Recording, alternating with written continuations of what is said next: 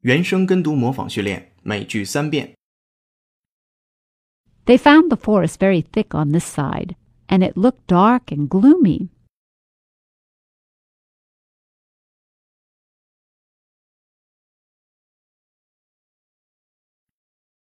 They found the forest very thick on this side, and it looked dark and gloomy.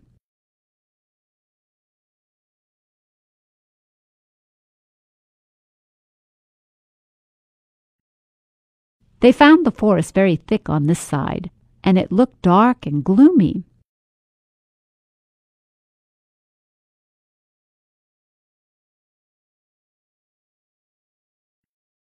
But as the government attempts to move forward, not everyone is gloomy.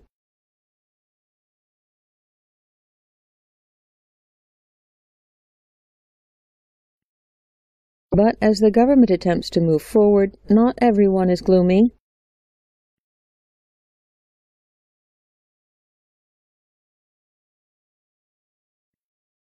But as the government attempts to move forward, not everyone is gloomy.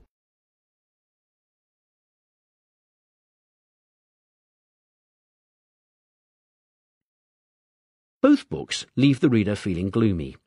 People worry too much about the wrong things and not enough about the real problems.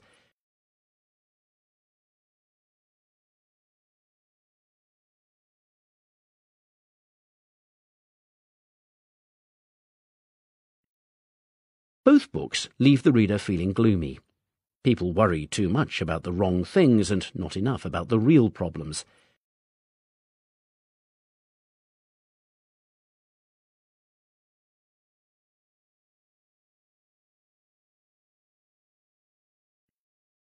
Both books leave the reader feeling gloomy. People worry too much about the wrong things and not enough about the real problems.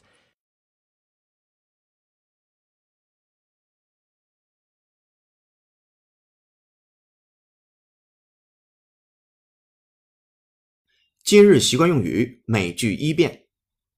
Back in the 1860s, the U.S. government offered land in the Midwest to anyone willing to settle there.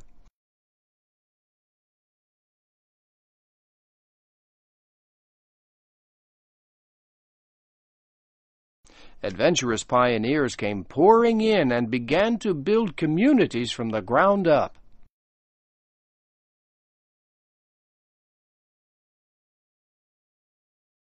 Soon, towns and cities developed where none had existed.